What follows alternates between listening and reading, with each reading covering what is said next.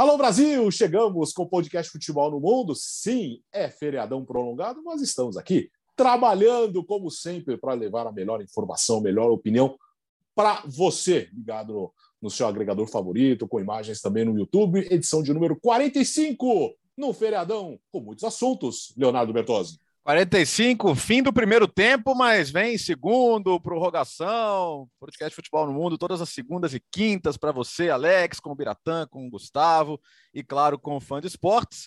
Os campeonatos parados na Europa, mas tem muita bola rolando, seleções, tem o título da França. Quem está nos vendo no YouTube está vendo você, Alex, e o Biratã de camisa da seleção francesa. Então vamos debater muito aí esse, esse Final Four da Nations League, que foi bem legal, né? Os jogos foram bem interessantes de acompanhar. E o que está acontecendo também nos clubes, a compra do Newcastle, bastante polêmica, bola de ouro com seus indicados, enfim. Não faltarão assuntos para nós nos próximos minutos, Alex. É, Leonardo Bertozzi, que causou bastante nas redes sociais na noite desse domingo por causa da Nations League. Vamos falar disso já já, Gustavo Hoffman. Tudo bem, companheiros? Um grande abraço para todo mundo, um abraço para o Fã de Esportes. 45, que é o número favorito de Nick Anderson. Os basqueteiros que ouvem o podcast Futebol no Mundo entenderão.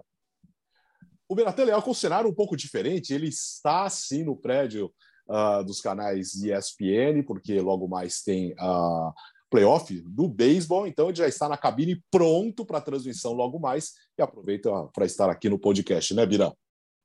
É, exatamente. Eu tive que vir. Não ia dar para fazer o podcast de casa e depois vim para o é, prédio aqui da TV. Então já vim, cheguei mais cedo aqui, então um cenário um pouco diferente. Mas aproveitei e botei uma telinha aqui, né? Para ambientar, assim, né? Para não ficar só com, essa, com esse fundo aqui de, de cabine espuma. de transmissão, que é espuma, assim, né? Para ficar um cenário um pouco mais familiar para o pessoal aqui. A foto da seleção francesa campeã da Nations League. Isso aí são bastidores da televisão. Essa espuma é, é para resolver a questão de acústica. Uh, todas as cabines elas têm essa espuma para proteção. Vamos começar então com a Nations League. Léo, com a vitória da França de virada, um jogo meio estranho, até saiu o primeiro gol da Espanha, mas depois foi um jogaço, Léo. Bom, Alex, era o título que faltava para a França. A França já ganhou tudo que é possível, né? Com a seleção principal, olímpica, base. Então, faltava esse título, que é um título novo, né? Foi apenas a segunda edição da Nations, mas já não falta mais. E é o time da virada, né? Foram duas partidas em que a França saiu atrás, contra a Bélgica, com 2 a 0 no primeiro tempo com a França dando a volta no segundo e contra a Espanha todos os gols saindo mais para frente, né? Depois de um primeiro tempo muito modorrento até, né? E, e, no segundo tempo, depois do gol do, da Espanha do Oyarzabal, a França apareceu e como com Benzema e Mbappé para variar. E acho que essa é a grande notícia da França, né? É uma maneira de jogar diferente, a França atuando com três zagueiros. É, na, na, semifinal jogou o Rabiot no meio, né? O Kanté tá com Covid, então não não não estava disponível. Aí o próprio Rabiot tá, testou positivo e acabou jogando o Chouameni, que é um excelente jogador do Mônaco e, e merece esse espaço na seleção francesa. Mas o assunto é, e não vou nem falar o trio, apesar do Griezmann ser um jogador importante, a dupla mesmo, né? Benzema e Mbappé como parceiros de ataque, porque é, é, isso. Coletivamente, você pode até argumentar que a Espanha jogou mais, afinal. Quando dominou mais o jogo, teve mais presença ofensiva.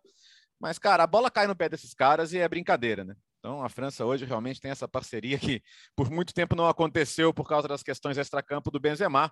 Mas, enfim, a gente já fala tanto do Benzema aqui no podcast com muita justiça, né? Com a bola que ele está jogando e com o madridismo recente aí do Gustavo. É, a gente... então, a, então, a gente sempre fala bastante do Benzema. E é isso. E, e os dois jogaram para caramba, né? Jogaram para caramba. Aquela bola que o Benzema mete no ângulo ali, um pouquinho depois da, da França tomar o gol, aquilo é coisa de craque, né? É coisa de craque. E, a, e a França sai vencedora. É, com, com essa peculiaridade, né? É um time que precisa tomar o gol para jogar, porque Desde o começo da Euro, são sete jogos que a França sai atrás, é muito jogo, pô. E, e, não perdeu nenhum, sempre conseguiu, no mínimo, buscar o um empate ou até mesmo uma virada, como aconteceu nesses dois jogos. E de resto, assim, acho que a Espanha sai com mais coisas positivas que negativas, fez dois bons jogos, mesmo a final que perdeu foi bom, foi boa, encontrou novas soluções. Luiz Henrique ganhando algumas apostas pessoais. E, enfim, a Itália é campeã da Europa, ainda ganhou o último jogo. A Itália está de alto astral, mesmo tendo perdido para a semifinal. E talvez a Bélgica, até pelas declarações do De Bruyne, seja quem, quem sai um pouquinho mais conturbada aí dessa, dessa fase final de Nations, né? Teve a entrevista do Courtois também, depois da disputa de terceiro lugar, criticando fortemente a UEFA é, sobre a realização daquela partida, falando que ninguém está pensando nos jogadores, pensando apenas em seus próprios bolsos, né? Citou Copa do Mundo a cada dois anos e aí jogando o Euro também nesses intervalos. Já falou sobre a próxima Nations League, falou a gente já vai ter que entrar em campo, então uma crítica forte também do Courtois é, à UEFA. Sobre o jogo, sobre a final, vamos lá, tem muita coisa para falar. Tem, tem... Foi um jogaço. Primeiro tempo, eu não diria modorrento, eu acho que o primeiro tempo foi sem espaço. As duas equipes marcaram muito forte, tiraram os espaços. A França mais fechada, a Espanha com maior posse de bola, sem qualquer surpresa, mas sem dar o espaço para o contra-ataque da, da, da, França com Benzema, com, Courtois, com Courtois, não, Benzema, Mbappé, Griezmann. Foi realmente uma dupla de ataque, Bertozzi. É, é, é a, a, França não jogou em um 3-4-3, uhum. como essa escalação poderia indicar, jogou em um 3-4-1-2. E é aí que eu quero entrar, porque usou linha de cinco defensores, mas com muita variação, porque o Griezmann jogando atrás do Benzema e do Mbappé, ele fazia a recomposição defensiva também. Ele ajudava na marcação. Só que ele não baixava para se posicionar ao lado ou entre o Pogba e o Chouameni. De vez em quando, por situação de jogo, a gente viu o, o Griezmann dar pique e ajudar na marcação pelo lado do campo. Mas o posicionamento padrão dele sem a bola era à frente do Pogba e do Chouameni e atrás do Griezmann e do Mbappé. E aí a gente tem que porque os gols foram do Mbappé e do Griezmann. É, o Benzema fez um desculpa, Benzema. Do, do, Benzema e do Mbappé. O Benzema fez um golaço. O Loris foi fundamental naqueles últimos ataques à Espanha para evitar a prorrogação. Mas a partida que fizeram Pogba e Chouameni dentro desse esquema tático foi impressionante. Os dois cobriram sozinhos toda aquela faixa central à frente da defesa. Qual é a variação que eu ia falar sobre a linha de cinco defensores? Os dois alas, eles não se posicionam necessariamente eh, não, não se posicionam de maneira fixa é, ao lado dos três zagueiros. Do lado que tem a bola, o ala sempre subia. Para quê? Para você ter o equilíbrio na marcação, pendendo para o lado da bola, e esse ala colaborando na segunda linha com Pogba e Chouameni.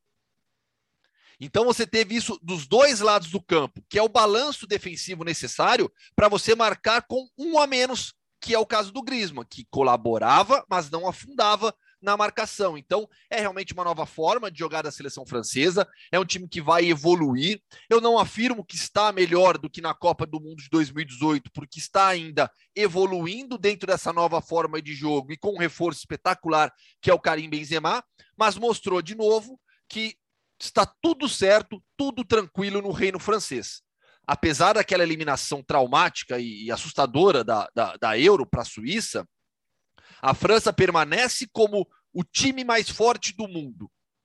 Disputa com a Itália, disputa com a Espanha, com a Inglaterra, com a Alemanha, que está evoluindo bastante, com a Argentina, que tem a maior invencibilidade do momento no futebol mundial, com a seleção brasileira que compete, mas hoje, para mim, em um nível abaixo do que do melhor futebol que essas seleções na Europa estão jogando. Mas a França mostrou: permaneço aqui. O que aconteceu na Euro foi um acidente. Acidentes acontecem. Nós permanecemos firmes e fortes. Sobre a Espanha, para não me alongar muito e já passar a bola para o Biratã.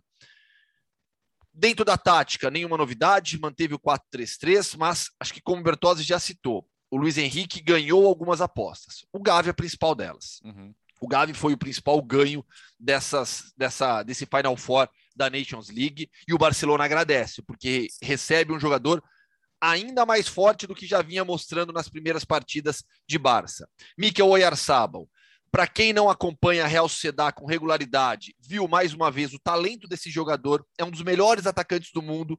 Na semifinal, fazendo lado de campo, na final, jogando centralizado. Ferran Torres fez uma grande semifinal, na decisão já não foi tão bem assim, mas é outro jogador que mostrou de novo seu potencial. Então, uma seleção espanhola com muitos desfalques, principalmente no ataque. Foi bem demais essas duas partidas. É, e, e, até o clima ali entre é, imprensa e, e, Luiz Henrique na Espanha deu uma amenizada, né? O Luiz Henrique bateu, a imprensa já não, a espanhola já não rebateu tão forte assim, até pelos resultados, porque lá tá pesado. Essa relação entre Luiz Henrique e a imprensa espanhola, ela vinha muito pesada nos últimos meses. Bom, a, a, Liga das Nações, acho que ela mostra que, como o Gustavo falou, a França é a grande seleção do futebol mundial no momento, mas isso é uma, é, tem uma coisa boa e uma coisa ruim para a torcida francesa. A coisa boa é, o time é bom. O time é bom e, e pô, virar como virou contra uma, um, um, time muito forte como o da Bélgica, e depois virar como virou contra a Espanha, não é qualquer um que consegue. E, vi, e virou com autoridade.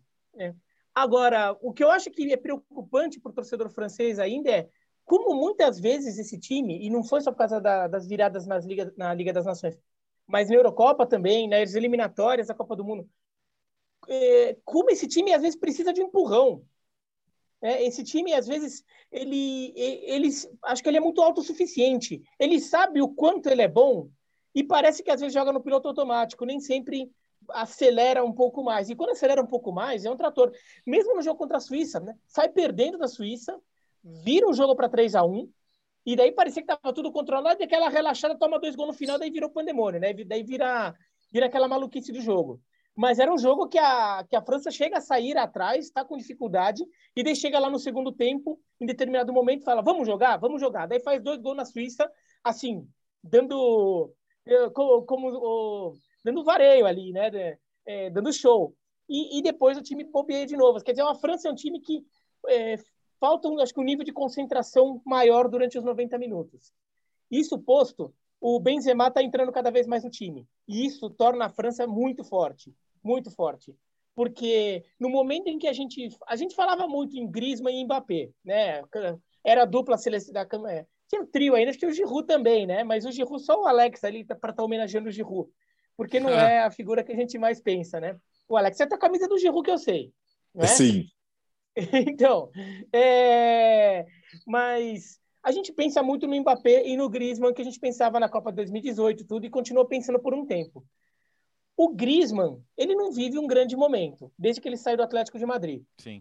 Então, a gente começa a ver um Griezmann num momento, não estou falando que ele está em decadência, não estou falando que ele não vive um bom momento, ele está tentando recuperar um pouco o, o status que ele já teve. Mas agora vê o Benzema, o Benzema no melhor momento da carreira e começando a encaixar bem com o Mbappé. E o Mbappé, é, nesses dois jogos, acho que ele mostrou uma capacidade de assumir a responsabilidade que é importante para um jogador do tamanho dele. E que às vezes a gente não via, é, a gente não via sempre. Por exemplo, no Paris Saint-Germain, muitas vezes, o, quem, quem fazia ou faz mais esse papel é o Neymar.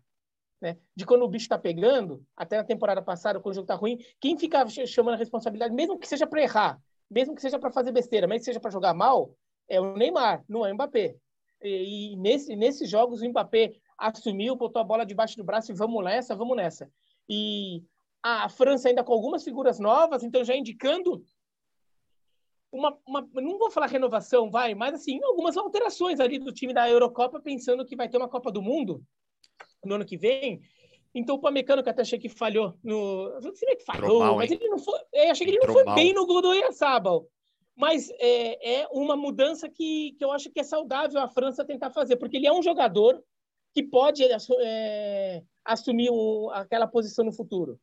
Uhum. Não, não, entrou bem, mas assim, você vai ter que botar ele para jogar. Né? É, então, o Theo Hernandes, é, que, que entra bem na seleção francesa também. Então, é, a França vem com, com com boas notícias, mas se eu fosse torcedor da seleção francesa, eu ia ficar irritado com o time em alguns momentos. Falar, caramba, joga sempre, por que tem que ficar tomando gol? Vocês precisam fazer isso. Tem muito torcedor do time brasileiro que sabe esse, esse sentimento de torcer por um time que parece que tem prazer em fazer o torcedor sofrer. É. É, eu, fico, eu fico, desculpa, Alex, eu fico muito feliz de, de primeiro que o Deschamps tenha percebido que o Theo Hernandes é francês. É, de, é. repente, de repente o Lucas chegou para O Laporte ele, ele não percebeu, é, né? Não, e acabou, acabou, jogando do outro lado. Mas uh, será que o Lucas chegou? Ô, professor, sabe o meu irmão, o Theo? Então, ele é francês também, cara. Dá uma ligada para ele. De repente ele quer vir jogar na seleção também. Cara, e, e, assim, e ainda mais jogando nesse formato que o Gustavo descreveu, né, em que o Ala tem uma participação muito importante no jogo, ele jogou demais, cara, jogou demais. É, é absurdo que ele não tenha ido para Euro e não é que a França tenha super opções também nessa função. É, e, e, acho que ele também é outra, é outra, é, é, é sai como afirmado, né? É um jogador hoje que pensando em Copa do Mundo ano que vem, não tem nem como você imaginar nada diferente dele, dele ser o titular do time, né? Oh, e, e, quanto à Espanha, acho o, o, que surpreende na Espanha é um time muito novo, é um time muito novo em idade, até do jogo uhum. de muitos jogadores, mas também é um time muito novo em, em trabalho. É um trabalho com, com esse grupo que o Luiz Henrique já está há um tempo, saiu, voltou, é, mas esse grupo ali está se formando, ainda é novo. É um grupo que oscila muito. É, a gente vê a Espanha empatando a, em casa com a Grécia, perdendo a Suécia. A gente até falou, pô, será que a Espanha vai pegar uma repescagem nas eliminatórias? Sei lá o quê. E pode, né? Porque Mas, essa caramba, Suécia aí. É, a, a, Espanha tropeça contra, é. faz grandes jogos contra os grandes adversários e tropeça contra adversários é. contra os quais ela deveria se impor. Não, e, pa, e, passou assim de empatar com a Georgia, né? E passou Foi. assim de empatar com a Georgia também. Agora, isso que eu ia falar o que o Gustavo falou. É, eu ia falar o que o Gustavo acabou falando. É, o jogo grande, esse time cresce.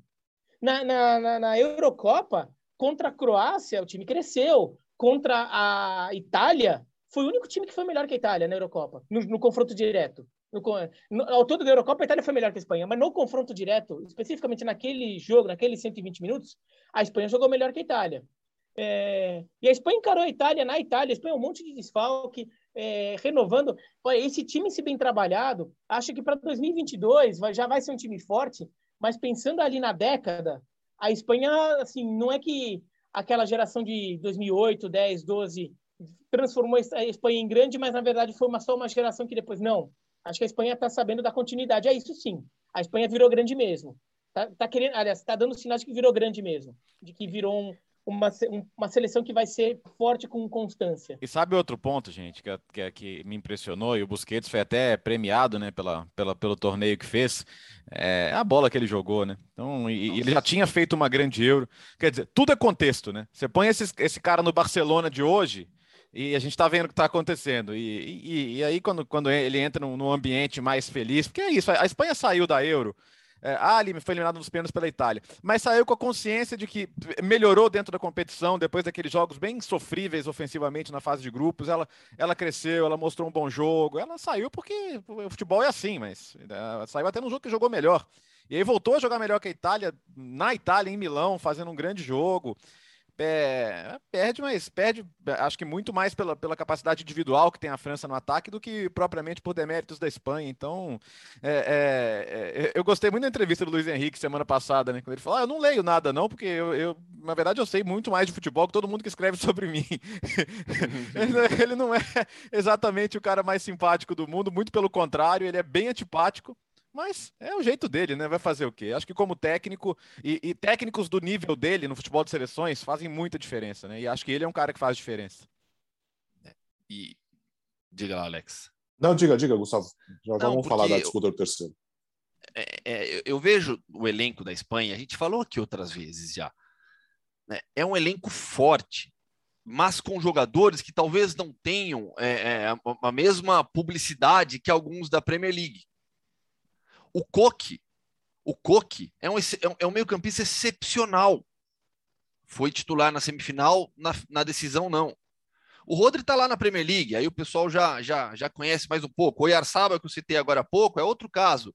Nossa, Mikel Oyarzabal, Real Sociedade, tá jogando essa bola aí desde a Nem temporada do Real passada. Madrid é, né?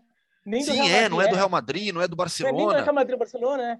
Tá, tá arrebentando a Real Sociedade já desde a temporada passada, vem com o Timaço, com, com o Emmanuel Alguacil. Então é, é, é, olhar o campo, né? Olhar o campo ao invés apenas dos nomes. A gente vai falar um pouco sobre isso também na lista da, da bola de ouro, né? Mas a Espanha tem talento, vai se reorganizando e vai montando, como o Biratã disse, eu estou plenamente de acordo. Um time muito forte para 2022. A gente vive um momento do futebol de seleções onde há um time melhor que, se jogar tudo que sabe, ganha, que é a França. Para mim é assim. Só que nem sempre ela rende com Didier Deschamps, nem sempre ela consegue se impor. Então, eu vejo ainda um futebol de seleções hoje, no topo, bastante equilibrado, com um grupo grande de seleções candidatas a título. E a disputa do terceiro lugar, a Itália venceu a Bélgica por 2 a 1 e o que, e o que tira de lição essas duas seleções, nessa, nessa reta final da Nations League, Léo? Então, Alex, é, é, como eu falei, para a Itália, o peso da derrota para a Espanha, sem brincadeira, foi muito pequeno. Né? Você vem de um, de um, título que é maior, de 37 jogos invicto, não, não é uma derrota que machuca, que causa grandes traumas, é uma derrota, é do jogo. E aí, pensando na decisão de terceiro, outro jogo em casa, Turim, diante da torcida, pontos no ranking, que para a Itália são muito importantes, pensando em sorteio da Copa, a Itália levou um jogo muito a sério. Os dois times fizeram mudanças, natural que fosse assim também, né? É, é, ser uma decisão de terceiro. Mas o jogo foi legal. A Bélgica também meteu três bolas na trave, a Itália criou algumas outras oportunidades. Tem uma defesaça do Courtois no finalzinho do primeiro tempo em cima do Chiesa. Lembrou muito, não sei se você concorda, Birata, aquele Itália e Inglaterra da, da, decisão de terceiro de 90. Um, um clima sim. gostoso, né? Ah, é, no, no, no, no... vários jogos.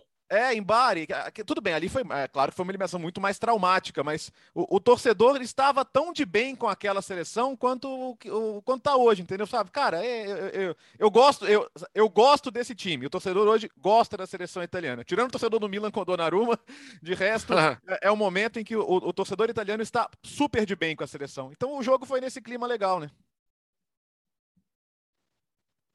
Diga, É, e, é, e Inclusive, esse negócio do, do, do Donnarumma, acho que é uma questão que a seleção italiana internamente tem que, tem que, tem que tratar com, com cuidado, tem que, tem que tratar com atenção. Vai, é, a torcida do Milan vai pegar no pé do Donnarumma, eu entendo as, as, o que passa na, na, cabeça do torcedor do Milan. É, não foi só porque ele saiu do Milan e foi para o Paris Saint-Germain, foi porque em outro momento ele já chegou a ameaçar sair, né? Então ficou com, já ficou ali, a torcida já estava meio cabreira com ele. Agora, a seleção italiana como um os demais jogadores, comissão técnica, federação italiana, tem que tomar cuidado para essa perseguição ali num, da torcida do Milan acabar não afetando a seleção, né? Não virar, é, de repente, fazer o torcedor do Milan é, separar as duas coisas e reservar para determinados momentos esse protesto, porque no jogo contra a Espanha o Donnarumma estava hum, fora, assim, tá, não estava no seu melhor, não estava com, com o foco do jeito que deveria. Pelo menos deu essa impressão. Mas a, a Itália, olha, que assim, é, é fogo é meio. Eu não gosto de falar isso porque parece meio, meio clichê, tá? mas hum. assim, desculpa. Mas assim, é, no final das contas, pensando racionalmente, não foi ruim a Itália ter perdido um jogo. Eu não acho que é, eu não acho que é muito bom para uma seleção como a Itália que ainda está recuperando seu status, é um grupo ainda novo. Chegar numa Copa do Mundo vai com quase 50 jogos de invencibilidade, porque daria perto disso, né? É, uhum. se, se a Itália seguisse invicta. É, com perto de 50 jogos. Porque é, carrega um peso de, uma, de, uma, de um quase favoritismo, vai, para a Itália, que talvez não seja saudável para esse grupo ainda. A França, que já tem um, alguns jogadores medalhões, Macaco Velho, o Benzema, fala que o Benzema carrega é, pecha de favorito para alguma coisa. É, Mbappé, fala que o Mbappé está entrando em campo com obrigação de ganhar algum título. Pô, mas isso é o dia a dia dele, né? Essa seleção italiana está recuperando status ainda. Uhum. E, e, é uma seleção que qualquer coisinha vai ter algum abutre ali falando: é, é, ganhou lá na Euro, mas a Copa do Mundo de novo, né? Copa do Mundo de novo, né?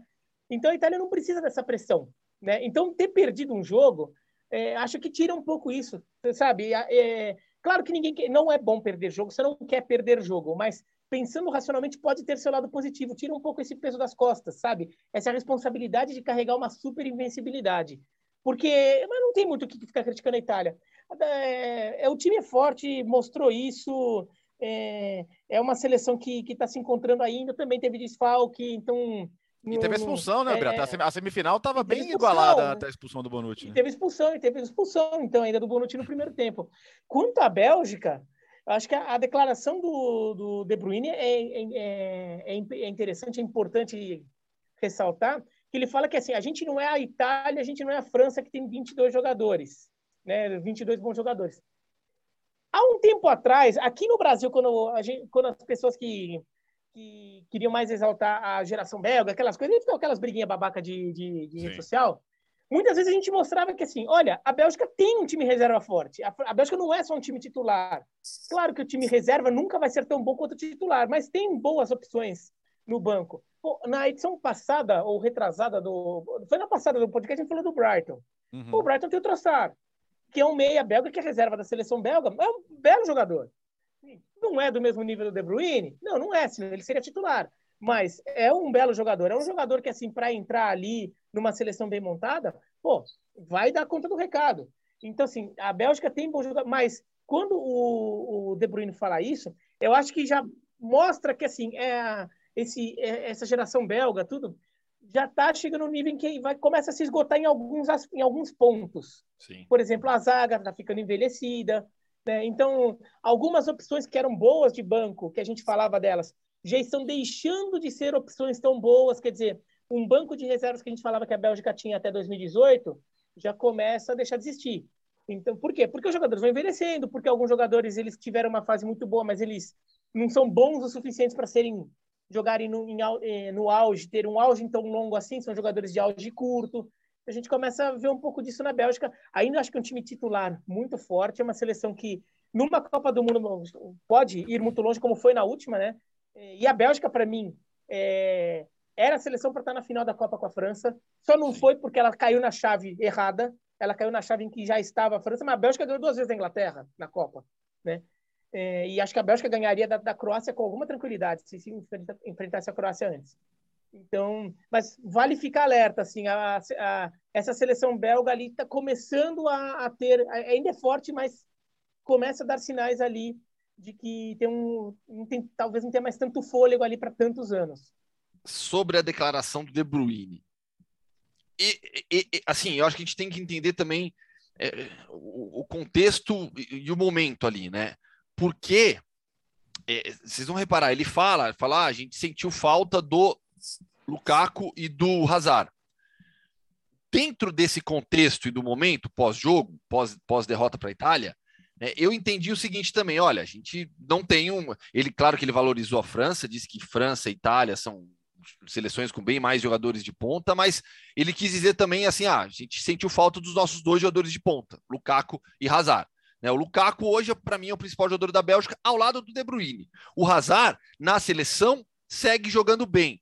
No clube, já há muito tempo não consegue jogar. O Hazard hoje não entra em um status de jogador de ponta no futebol mundial. Há muito tempo já. Então, eu, eu, sigo eu sigo a linha do que o, que o Biratan disse, né? De que é uma seleção que vai ter a sua The Last Dance nessa Copa do Mundo. Última chance para essa geração com, de, com essa defesa, com esses jogadores ainda é, é, é, com chance de chegarem em uma excelente forma física. Mas acho que o De Bruyne ele quis dizer também isso, né? Que assim, a gente tem jogadores de ponta e sentiu falta desses dois caras hoje. A gente só não tem tantos como tem a França e nenhuma equipe acho que tem hoje. E a Itália, e a Itália acho que ele deu até uma valorizada também, né? É, ah, cara. Só fala. Não vai, Bertazzi, eu ia falar não, besteirinha. Tá, não, mas é, não, não, não, é isso. Mas assim, é, é, é, sugerir que a, que a Itália ou mesmo a França tenham 22 jogadores de ponta não é verdade. Eu sei que é um exagero, é um exagero proposital, mas ele quer criar uma distância ali entre os elencos da Itália e da Bélgica que, desculpa, não tem, cara. Não tem essa distância toda. Não tem. A, a Bélgica, não, por... talvez... a Bélgica tem o Salemakers, que já é, é, um titular do Milan na Série A hoje, um time que faz uma ótima campanha, um jogador importante, pô. Jogou bem ontem, inclusive. Não, e talvez a, a, Itália até tenha um banco do nível mais parecido com o time titular, digamos, uhum. uma reposição, mas o time titular da Bélgica tem alguns jogadores de nível que a Itália está querendo achar. Exato. A, a Itália, a, a, Itália adoraria que o De Bruyne e o Lukaku fossem italianos, por Opa. exemplo. Não, você, não, você não toparia? Principalmente Mesmo o Lukaku, né? Porque a questão do centroavante é. ali tá mal resolvida ainda, né? Uhum. É. E agora o Donnarumma, o Donnarumma é, já chegou, chegou, acho que no, no, no, nível ali de grande goleiro, mas até pouco, pouco tempo atrás, quando o Donnarumma ainda estava naquele status de promessa, o Courtois ser italiano também não era uma má ideia, né? Uhum. É, não, o que eu ia falar só é o seguinte, que a gente ficou falando muito do... Eu, eu vou defender aqui a minha classe de goleiros, tá? O Bertozzi também aqui, uhum. representante da classe. Justo. O pessoal falou, o, gola, o Benzema fez um golaço, o golaço Benzema, tudo, mas assim, a defesa do, do, do Courtois, do Lloris, no começo daquele Bélgica e França, aquela no cantinho baixo, hum. para mim aquilo foi o gol mais bonito da, da, da, da Liga das Nações. Mas que coisa maravilhosa aquela defesa. Assim, quem, foi, quem, quem é, o pessoal até fala que foi uma grande defesa tudo mais. Olha, quando você joga no gol, assim, mesmo que amadoristicamente, dá para ter noção como é complicado fazer aquilo que ele fez. Pô, achei que o Biratã ia falar um palavrão pela primeira vez. ah... É Não, ele, ele consegue se conter. Diferente então, de você, Gustavo. Que defesaço. Então, só queria saudar o Loris aqui por, por, pela defesaça espetacular que ele fez. Ele que fez uma Liga das Nações sensacional também, né? O jogo contra, contra a Espanha também foi muito bem. Courtois também fez defesaça. Tudo. Olha, também tivemos grandes atuações de goleiros aí. Ô, Alex, O, o, Biratã, o Biratã citou a final da Copa. Agora que eu percebi, eu juro que eu não foi sem querer. Não sei se para quem está nos acompanhando no, no, ah, no YouTube, ó, é, que, é, que, eu estou tomando água, né? Então, mas é o copo. Esse aqui é o copo da final, né? O final hum. 15 de julho. Final da Copa do ah, Mundo é. 2018. Você vê o nível, né? Você vê o nível. Ele tá com um copinho, ele tá com o copinho da Copa do Mundo. Então eu peguei, eu peguei o copinho, eu peguei a garrafinha que, que, que a firma dá. Ah, do Star Plus, boa. É. Eu, minha é. canequinha de latão aqui pra tomar gente, café. Eu tô, eu tô com a minha, cane, a minha né? canequinha né? do café, deixa eu tampar a marca aqui, a canequinha do café. É, pois é. é, é e assim, ele, traz ele, ele, o que Gustavo, você tinha esse, você, você trouxe esse copo da final da Copa, certo? Sim. E o que ela tinha na hora? Não, tomei refrigerante, estava trabalhando, felizmente, né? Ah, entendi. Minha segunda final de Copa trabalhada, pô, tava lá cobrindo para a ESPN. Peguei com, peguei com Coca-Cola, tá bom? Assim. Entendi. Mas vocês ganharam, você, vocês ganharam esse copo do Gustavo, Léo, Bira, não, né? Não, não, não trouxe para ninguém, não. trouxe para mim não. Eu também não, obrigado. É... ô, ô, ô, Gustavo, você já antecipando o assunto, você antecipou o assunto agora há pouco, vamos falar de bola de ouro. Agora, bola de ouro. Já com, a, já com a lista, porque antes disso eu não aguentava mais as especulações. Chatas, inclusive. Diga, Gustavo. Tá, eu, eu não tô com a lista inteira aqui. Não sei se a gente vai passar a lista completa. Acho que não precisa, né? Ah, são 30, Mas, é muito, muito longo. É, muito nome, é né? Mas assim. Vou comentar uma. Pra... é, nossa, tá doido, né? Podcast de três horas, né? Ainda mais com a gente. Mas é, para mim é a, a, a, disputa mais equilibrada na história da bola de ouro. Não a melhor, mas a mais equilibrada. Não tem favorito. Você encontra argumentos para vários candidatos entre esses 30. Então, por exemplo, Vou, até deixei separado aqui. É, porque para mim realmente não tem favorito e eu, eu, eu, eu, eu, admito que assim, de todas essas listas, né, acho que é que eu mais tenho dúvida. Que eu mais tenho dúvida. É, porque não tem alguém que tenha sobrado. Então, Lionel Messi. Tem gente que acha um absurdo o Messi ganhar. Tem gente que fala: não, o Messi não pode ganhar agora. Tá bom, o Messi não pode ganhar. Vamos lá então. Tá, os números do Messi na última temporada. É, Eita, fechou tudo aqui. Os números do Messi na última temporada é, pelo Barcelona.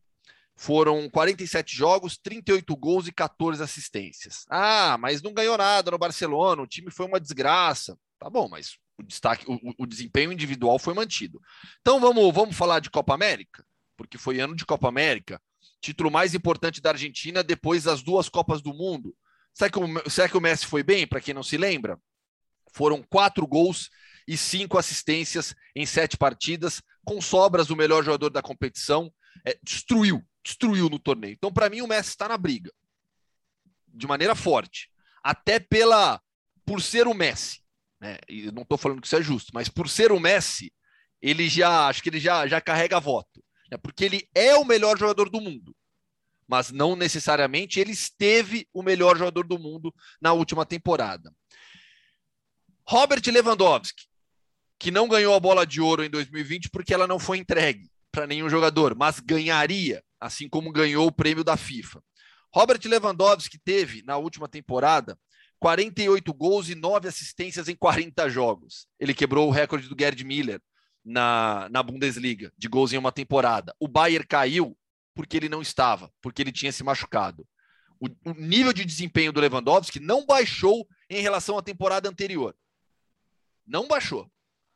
Então, eu citei esses dois casos para mostrar como há um equilíbrio e há motivos para votarmos em, em alguns, fora as ausências, né? Kimmich fora da lista dos 30 é, é um absurdo. É um absurdo que o Kimmich jogou e ficar de fora dessa lista. Ó, oh, posso falar? É, é, é, é difícil porque o que, que, passa na cabeça do votante, né? É como não há um favorito muito claro, como era o Lewandowski, se, se tivesse tido bola de ouro no ano passado, é, vai muito da cabeça de cada um, porque o cara pode é, ignorar a, as vitórias coletivas e pensar só no rendimento individual. Aí ele poderia ir para o Messi, poderia ir para o Benzema, para o Lewandowski, para o Lukaku. Tem vários caras que tiveram um ano monumental e que poderiam ser, ser escolhidos. Aliás, talvez se, se, se a França tivesse sido campeã da Europa, a gente poderia estar falando no Benzema como, como um grande candidato Sim. ao prêmio. Mas não é o caso. O, o, quem, quem ganhou os grandes títulos foi o Jorginho. E o Jorginho é um excelente jogador, mas, sabe, é, é não é, é, é não te soa como material de bola de ouro, sabe? É, é, você ainda estranha um pouco imaginar o Jorginho lá com a bola de ouro, porque ele, porque ele não é um craque, ele é um excelente jogador, ele é fundamental para o Chelsea e para a Itália, mas vo você não o imagina na galeria de vencedores, embora antigamente fosse mais comum. O, o, o Matias Sammer ganhou bola de ouro. O, o Matias Sammer era um ótimo jogador também, mas também não foi um craque de bola. Mas, mas Nedved. naquele. Nedved, é, Michael, Nedved... Owen, Michael Owen. Ah, o Nedved eu até acho que foi craque, sim. Pô, mas... Nedved, Nedved jogou mas... demais. O Biratã Nedved. Mas eu. Não, não, mas eu. Ah, não, assim, Nedved eu... não, não, entra, não entra nesse, nessa. Nesse, nesse... Eu, eu entendo exatamente o que o Bertozzi está dizendo. E o Nedved tá, não tá nesse nível, não. O Nedved é muito melhor. Não, é que eu, é que eu acho o Summer bom também. Como ele mencionou o Summer, eu acho que o Summer e o Nedved. Mas você acha que o Summer tá, senta na mesa do Nedved? É. Ah, eu não acho. Sim. Não. É. Bom, não, é. enfim, é, só, só para não, não, não, desviar muita discussão, é. O Michael Owen, não. O Michael Owen, o Michael Owen era um pouco hype. É, então. É, mas é, é isso, sim. Mas, mas, aí o cara vai. Se, se, o cara acha que o relevante é fazer parte de grandes conquistas, aí não tem como olhar para outro lugar. Porque aí o outro cara é o Emerson, que era reserva. Né? Então. E, e ele pode querer pesar isso. Como, como muita gente, a Croácia nem foi campeã do mundo e em 2018 pesou para o Modric. Mas jogar no Real Madrid é outra coisa, né? Jogar no Real Madrid, no Barcelona, você já começa com 50 pontos na bola de ouro de graça, né? Eu votei no Modric. Não, ninguém pediu meu voto, tá? Tá. Mas eu teria votado eu, no Modric naquele acho, ano. Eu, eu sei que acho, esse meu voto é polêmico. Eu já acho que naquele ano o Cristiano Ronaldo jogou muito mais do que ele, por exemplo. Mesmo não tendo feito uma, uma, Quer dizer, né, nem não tendo feito a Copa do Mundo brilhante, ele fez três gols contra a Espanha, né? É que Portugal não chegou longe. Mas, enfim, é isso, porque como é que eu vou saber o que passa na cabeça de cada um que vai votar, né? Então, por isso que eu acho imprevisível, mas eu tenho para mim que quando, quando é imprevisível, dá Messi. Porque espalha demais os votos, né? É. Agora, para você, então, no final das contas, e o palpitão? Vamos para quem então? Vai, Bira. Nossa, palpitão. É... Palpitão Jorginho leva. Olha. Realmente. Então, é o que o Léo falou, não tem cara de bola de ouro, né? Não, não, não tem. Eu acho o Jorginho, eu até acho que o Jorginho dá para chamar de craque, tá? É, eu chamo o Jorginho de craque, até porque ele começou no Verona. Não, mas ah. nessa não. Ah, tá não, eu acho, não, não, não, falando sério, falando sério, clubismo de brincadeira à parte, eu acho o Jorginho craque. Mas eu sou um pouco mais generoso com o termo craque. Agora, eu concordo com o Bertão assim, eu acho que ele é craque, mas assim, o cara que ganha o prêmio de melhor do mundo numa temporada é aquele que a gente chama de cracaço, vai, seria uhum. o cracaço. Aquele cara que é um, é, é, é um pouco além, do, é, entre os craques, é um craque dos craques ali, vai um pouco a mais.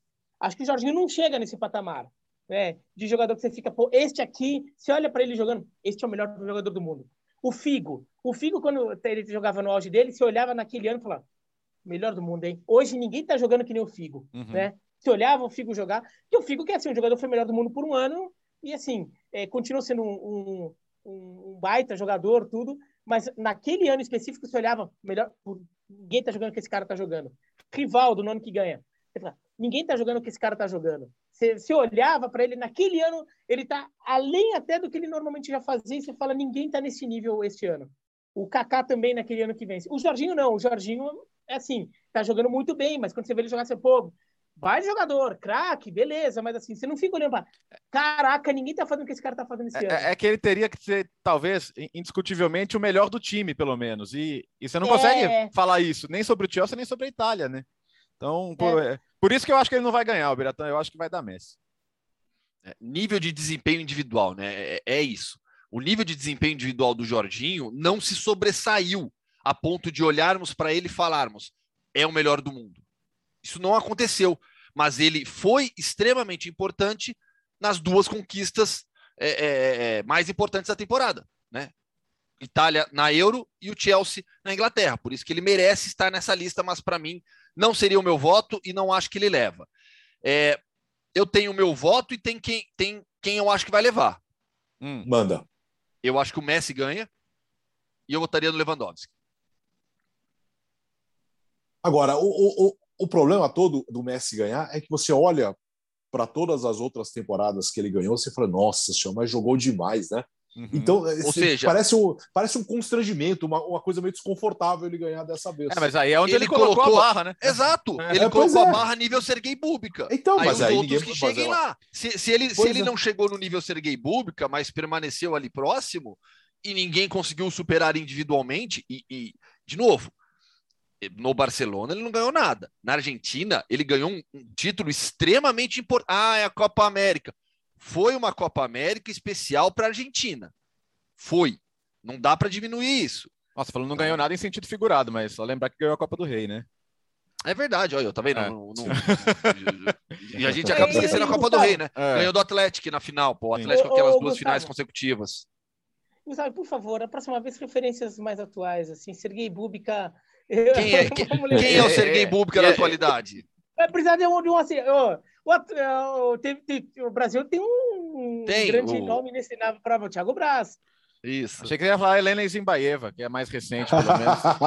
é, ah, é, mas, mas é louco, né? O que o, o, é isso, né? O Sergei Bubka, o dia que ele, se, se, ele saltasse seis metros e. Ah, só isso? Pô, né?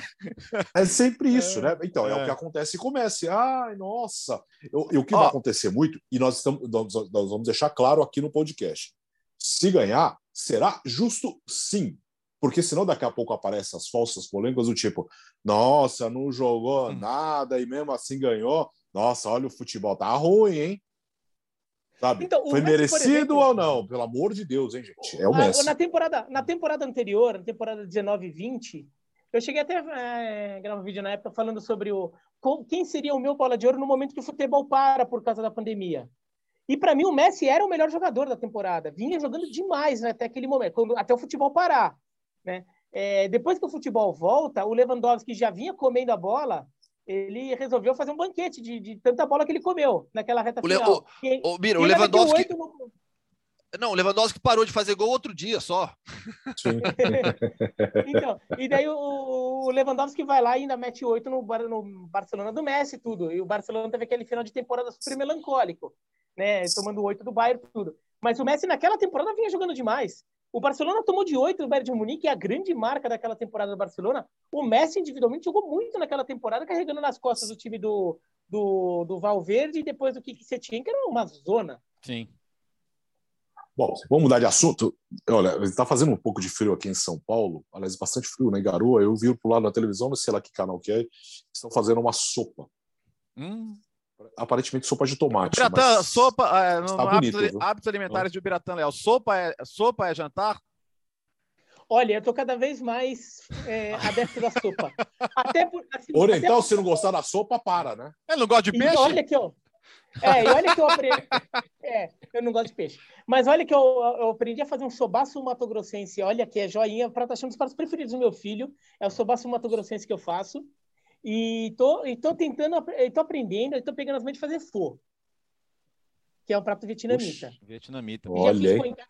Pode chamar a gente. Que... É, não fomos convidados para saborear. Realmente é uma pessoa bastante generosa. Você Sopa para mim é entrada. É entrada? É. Não é refeição. Puxa vida. É... Olha, para mim pode sopa. ser entrada, pode ser refeição, depende da sopa, depende do dia já, já que a gente falou da Copa do Mundo, hum. na Rússia, eu tomava borscht quase todo dia. Bom. É foi entrada, é aquela pra sopa... Pra quem não sabe, borscht é uma de beterraba, né? Isso, a sopa de beterraba. Ah, não gosto de beterraba. Putz, aquilo é uma delícia. Borscht, borscht é, é, é, é bom é. demais, é bom demais. É, é e aí tinha dia, que, tipo. tinha dia que funcionava como entrada, tinha dia que funcionava como jantar. Tá. Pô. É, puxa vida, você sabe que em vários são, são regiões diferentes de cultura chinesa e tem alguns lugares que a sopa é, é, na, na, cultura chinesa ela é entrada. Tá. Mas para a maioria ela é o fechamento da, da refeição. Ah, ok. Então você come, não sei o quê, e para finalizar, a uma sopinha. sopinha. É, na região de Cantão, essas coisas, aí ele é entrada. Você toma a sopa primeiro e depois você come. Ô Bertozzi, Oi. belo minestrone. Hum. Minestrone é sopa, Piratã? É. É. é. É. é. Pô, um belo minestrone sabe, encorpado assim. Tá, aí dá. Tá bom. Aí, tá é, mas não é refeição inteira, mas não dá para é. ser refeição inteira, porque uma hora depois está com fome de novo, como eu estou nesse momento. Bom, atendendo a pedidos, vamos falar do Newcastle. Uhum. Polêmica. Torcedores comemoraram, ou a parte da imprensa criticou. O fato é que apareceu um novo milionário no futebol inglês, Léo? É, é, acho que é o último que eu culpo aí é o torcedor, cara. Porque, na boa, é, primeiro que ele odiava o Mike Ashley, era um dos donos mais odiados do futebol mundial. Então, se o capeta viesse lá e tirasse o Mike Ashley, as pessoas iam comemorar o capeta. É, e outra, o, as instituições abriram caminho para isso, né? O, o sports washing é uma realidade do futebol. O que, é sports washing? A gente já falou sobre isso outras vezes. É um, é um, é um governo, um estado usando o esporte para maquiar a sua imagem. São, são estados que têm imagem manchada por inúmeras questões, violações de direitos humanos, e que, através da entrada no esporte, tenta falar: olha como a gente faz uma coisa legal, a gente investe em esporte, olha, a gente permite que um time tenha Messi, Neymar e Mbappé jogando juntos, a gente, enfim, a gente transforma o Manchester City numa potência internacional, nacional, internacional ainda, e enfim. E, então, essa, essa porta já foi aberta e agora estão arrombando a porta, porque o que se faz na Arábia Saudita, né, inclusive com, com perseguição, assassinato não explicado de jornalista e direitos das mulheres claramente é, violados constantemente. O futebol, nesses lugares, não se importa com isso. A gente já discutiu que na, nos Ale... na Alemanha eles preferem ter, um, ter um, o Bayern ganhando 20 vezes do que ter seus times nessa situação. São culturas diferentes. Né? Já os ingleses aparentemente os torcedores não, não, não, parecem se incomodar muito com isso. Eu acho que há muita, há muita hipocrisia da liga, porque eu acho muito estranho a Premier League se engajar em campanhas contra a homofobia, por exemplo, e aceitar naturalmente que esses estados sejam donos de clubes, mas é, é o que acontece e ainda meter uma, uma, uma, um comunicado. Não, nós recebemos garantias legais de que o governo uhum. saudita não vai ter nenhuma interferência na gestão do dia a dia do clube. Ah, me poupe, né? Então acho que eles poderiam simplesmente falar: olha, a Premier League é a principal liga do mundo, é a mais rica, a mais poderosa, e se a gente tiver que passar por cima de questões morais para continuar assim, vamos continuar passando. Ponto. Ah, fala que é isso, sabe? Não, não, não fica enganando, porque o, o, o, que o futebol é um meio tomado pelo capital, pelo dinheiro. Isso não é de hoje, não é de ontem, não é de anteontem, já é de décadas, né? Mas essa essa essa essa mistura entre estados e, e, e controle de clubes, isso é uma coisa mais recente e claramente em países como a Inglaterra essa porteira está escancarada e talvez não seja o último. Daqui a pouco o Bahrein já comprou time na, na, na segunda divisão da França e isso talvez seja cada vez mais frequente e, o, e, e toda a história também sobre a primeiro a negativa, né, sobre a compra, aquela naquela primeira tentativa e agora a aprovação é, com a alegação de que os, de, o, o sinal de transmissão da Premier League não será mais pirateado na Arábia Saudita porque pirateavam a Bein Sports. Qatar e Arábia Saudita Sports é o canal é, da, do Qatar. A, a Bein, é, Qatar e Arábia Saudita reataram relações diplomáticas no início do ano. É, por isso que essa, essa situação foi contornada também. E aí agora a Premier League autoriza. E essa autorização, por conta disso, passa para mim uma mensagem muito clara. É o dinheiro que importa e ponto. A gente não está nem aí para o resto. Nem aí para o resto. Se antes o que travou, um dos fatores primordiais foi essa questão, era dinheiro, ou seja, dinheiro, envolvendo é, transmissão do campeonato.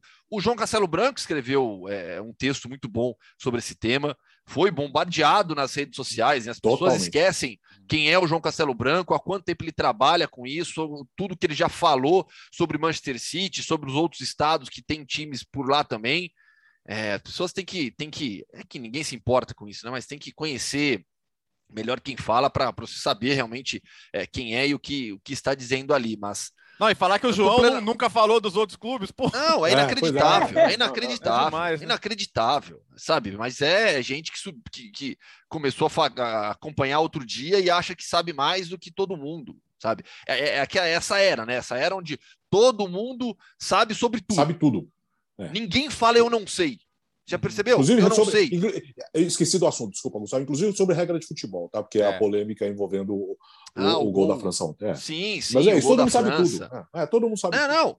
Até, você quer ver? Eu vou te dar um exemplo. No, no, no, no Para hoje, eu estudei, fiz um levantamento bom. Pro sábado, né? Eu fiz o ESPN FC, aí eu até brinquei com a Dani, né? Falei, Dani, eu ainda tô fazendo um levantamento sobre bola de ouro, das estatísticas, tudo, para chegar num, em um voto. Hoje eu não sei, né? Hoje eu não sei, até brinquei com ela, falei, deixa para semana que vem que eu te trago, te trago o meu palpite, mas a gente pô, é normal você não saber também de uhum. alguma coisa. E, e, aí você ouve pessoas, busca fontes, não o WhatsApp só também, né? Mas tudo bem. O curioso dessa situação do, do Newcastle chegar na, é, na Arábia Saudita chegar no Newcastle e a torcida vibrar, é que se a gente voltar a uns anos, a gente está mais para 10 anos do que para 5 anos atrás.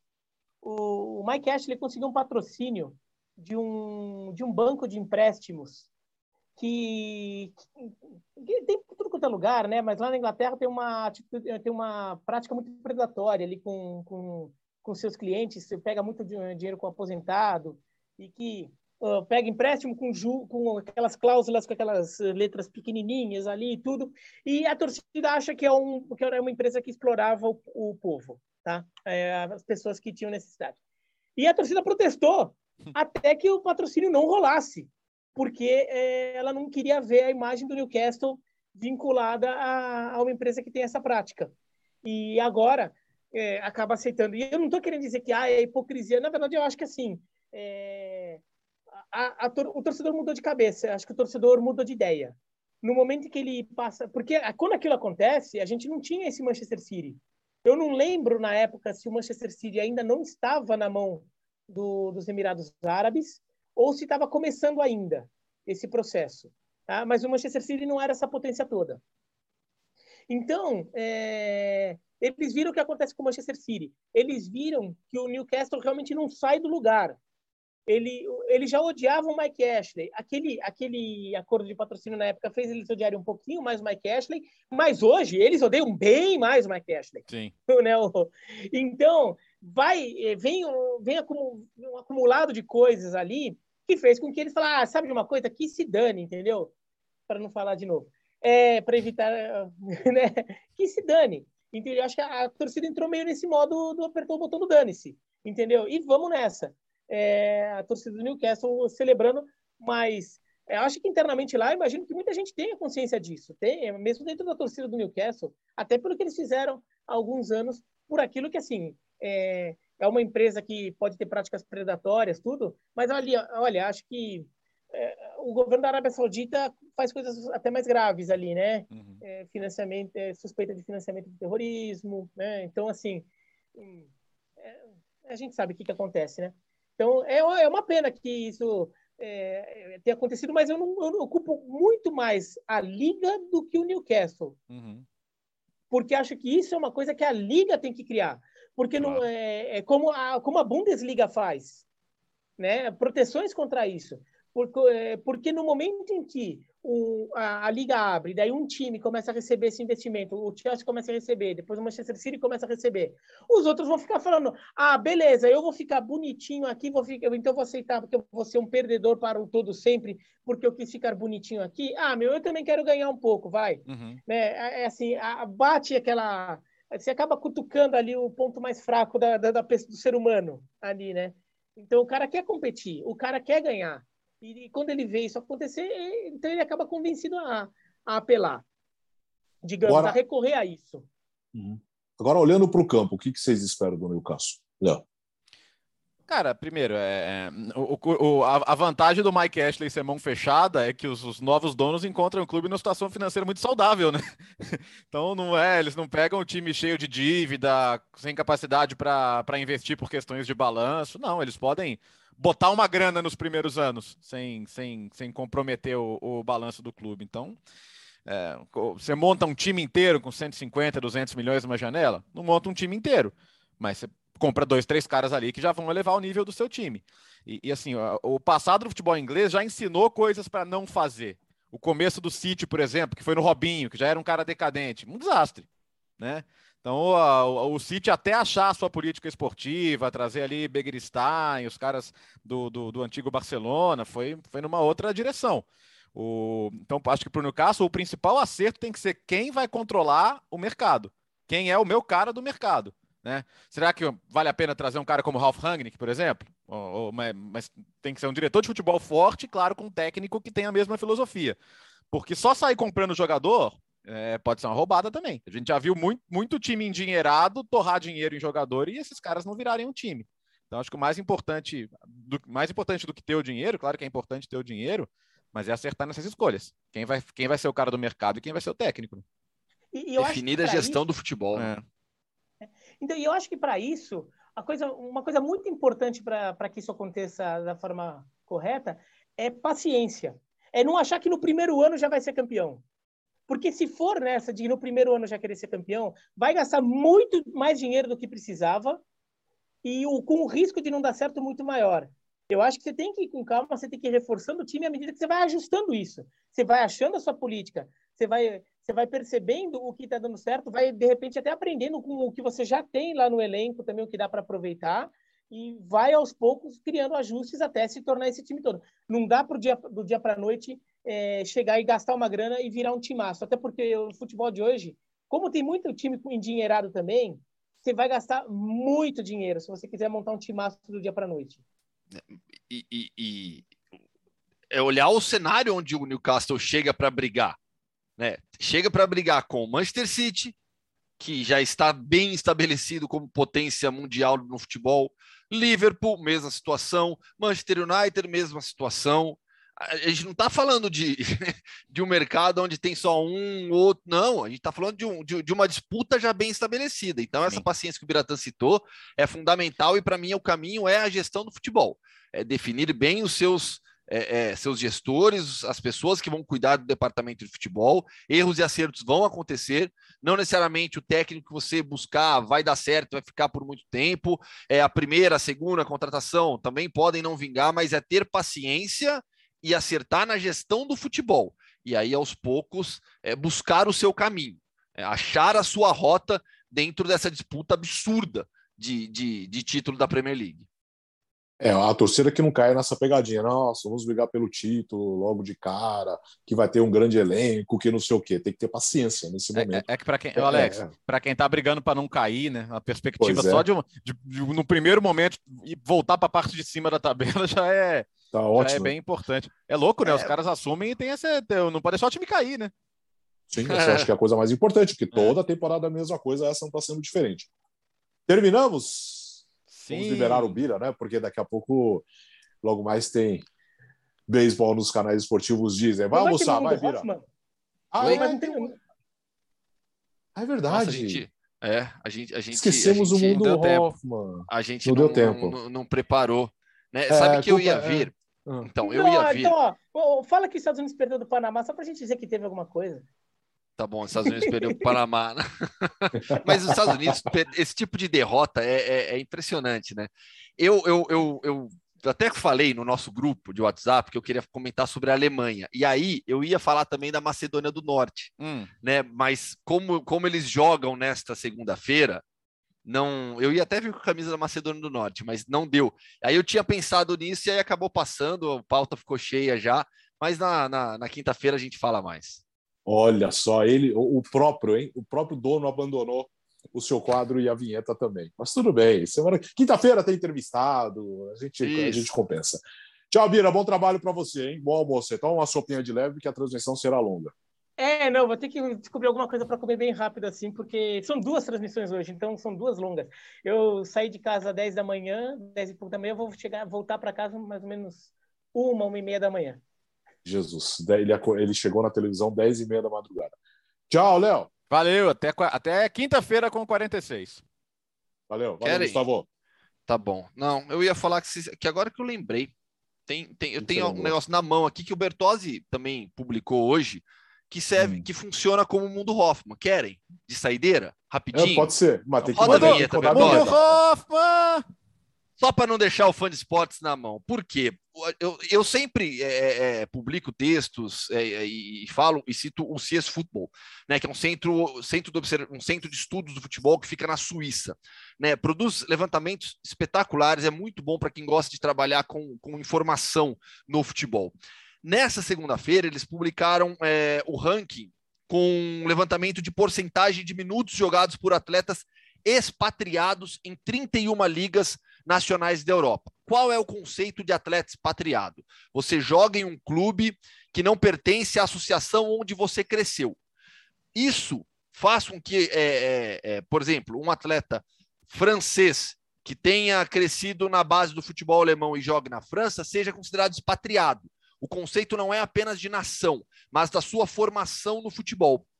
E aí, eles publicaram os rankings das equipes que, na, dentro da porcentagem de minutos, que mais utilizam expatriados e as que menos utilizam. Entre as que menos utilizam, obviamente, todo mundo já sabia, o Atlético de Bilbao está no topo. Mas tem um outro clube que também divide esse status com o Atlético, ou seja, de não usar jogador expatriado, não por decisão própria, não por iniciativa própria, como é o caso do Atlético, que só usa jogadores de origem basca, mas por questões mercadológicas mesmo, que é o Desna, na Ucrânia, né? Equipe que também só né, nessa temporada utilizou é, não utilizou jogadores expatriados, apenas jogadores formados ali no seu país mesmo, no caso do Atlético, apenas jogadores de origem basca. Qual é o clube com a maior porcentagem de atletas expatriados até aqui? Minutos jogados. É o Ares da Grécia, com 98,4% dos minutos, ou seja, é basicamente um time formado por atletas expatriados. E nesse ranking, nas cinco primeiras posições, só times da Grécia e do Chipre. É, o primeiro é o Ares, como eu citei. Depois são três equipes cipriotas, o Pafos, o Ael e outro Ares, só que do Chipre. E na quinta posição, um grego, o Volos.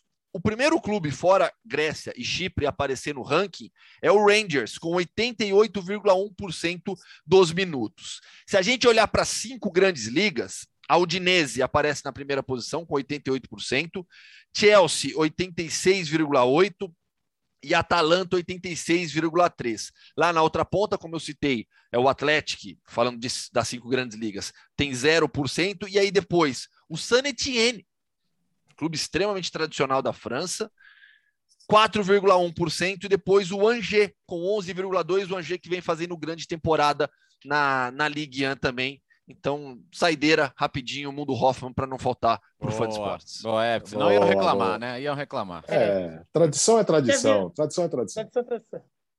É isso, meus amigos. Ficamos por aqui. Quinta-feira tem mais, tem edição de número 46 do podcast Futebol no Mundo, no seu agregador favorito no YouTube. Também é o Futebol no Mundo que não para. Uma boa semana.